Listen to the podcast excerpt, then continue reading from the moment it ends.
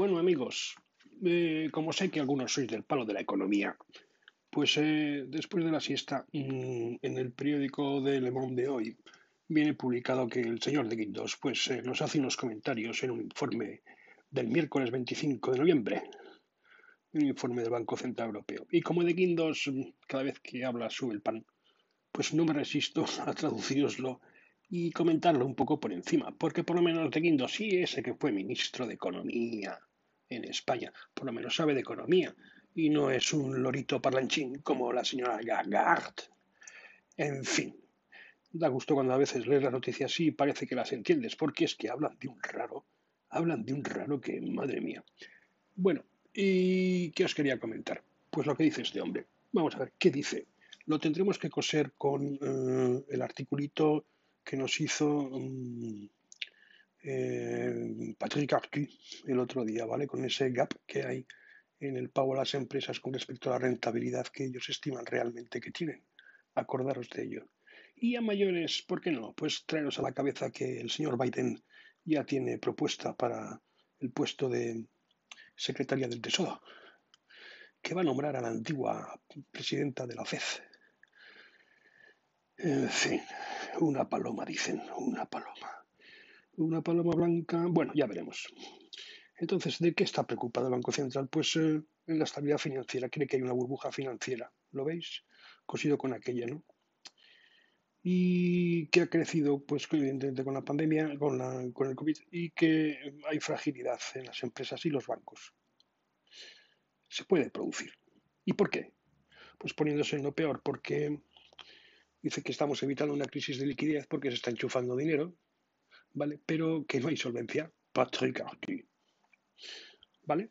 Entonces dice, a corto término, el riesgo es mínimo. O sea, no hay problema a corto plazo. Claro.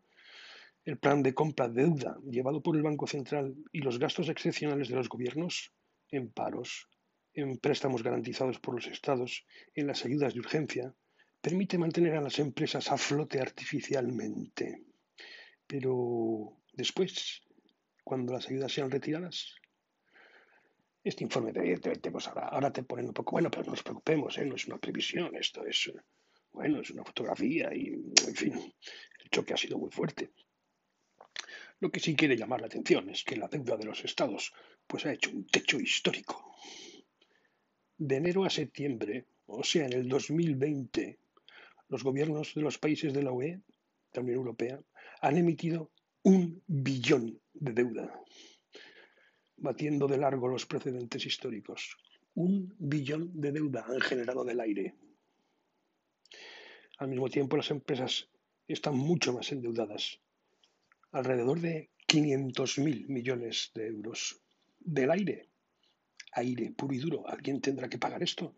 ¿O estamos en teoría monetaria moderna? Nos reparten billetitos y todo es fiat. Y y confianza. En fin, hay previsiones de debilidad. Este doble endeudamiento de los estados, de las eh, estados empresas es particularmente inquietante en cinco países. Y curiosamente España no está. Bien, ¿quiénes están? Grecia e Italia, que están expuestas a la deuda pública en un nivel que roza respectivamente para Grecia el 150% y para Italia el 200%. Empresas, país. 150 y 200% de deuda. Los otros tres países son, ojo, Portugal, Francia y Bélgica, que están un poco menos tocados por la deuda pública, alrededor del 120%, pero con una deuda privada que oscila entre el 150 y el 200% del PIB. O sea que estos otros tres países tienen alrededor de 270, 320. 270, 320 del PIB.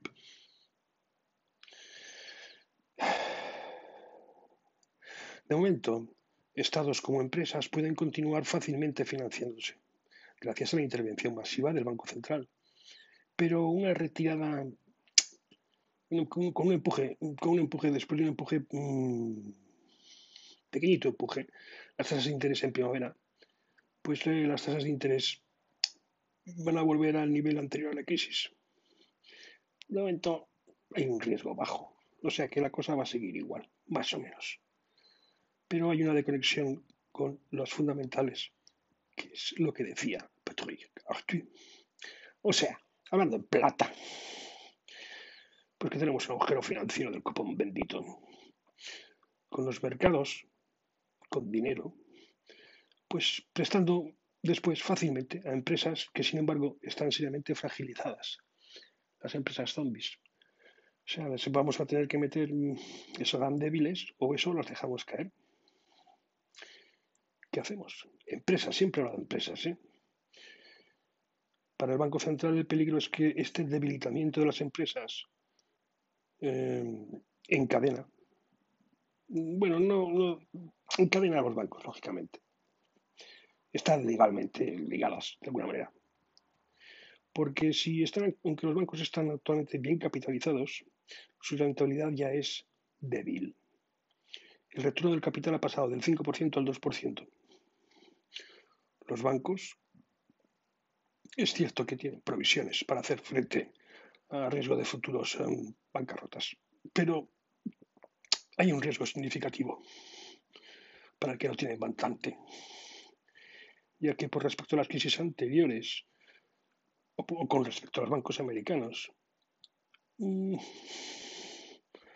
pues tienen, no, están suficientemente para esto. O sea, tienen liquidez, pero depende de las que fallen, claro, esto es evidente. Esto es como si fuera una corrida. Entonces depende cuántas estemos dispuestos a salvar. O sea que hay un riesgo, lógicamente. En estas circunstancias, pues el BCE apela a los gobiernos a no retirar muy rápido la ayuda. Una respuesta continua, fuerte y con objetivo es vital para proteger la economía hasta que la epidemia haya pasado. ¿Y cómo termina? Pues dice en este cuadro el señor Guindos apela a las eh, apela que es, por favor, que hagamos ya el plan de relanzamiento europeo, esos 750 mil millones de euros que se acordaron en julio y que aún están debatiéndose y estamos en riesgo de no desbloquearlos a corto plazo. Esto hay que arreglarlo de una vez. Por favor. Esto es lo que dice. O sea que puede que no haya dinero a corto. A pesar del riesgo de burbuja, está pidiendo más dinero para aguantar el choque y que cuidadín. Cuidadín. No me resisto a comentarlo porque me llamó la atención el nivel de endeudamiento, ¿vale? Y que no está España. Pero ojo a los niveles de Francia, que es una economía muy importante. Ojo a los belgas, Portugal, Italia, que también es importante. Fijaros de qué niveles de deuda empresa estamos hablando. Dinero impreso, dinero del aire teoría monetaria moderna. El dinero es gratis. Mientras nos siga llegando el papelito, todos contentos. El dinero circulará por confianza. Mm. Bueno, y eso era todo. Venga, llevarlo bien. yo no me preocuparía mucho. Ya lo arreglarán de alguna manera. Son muy listos.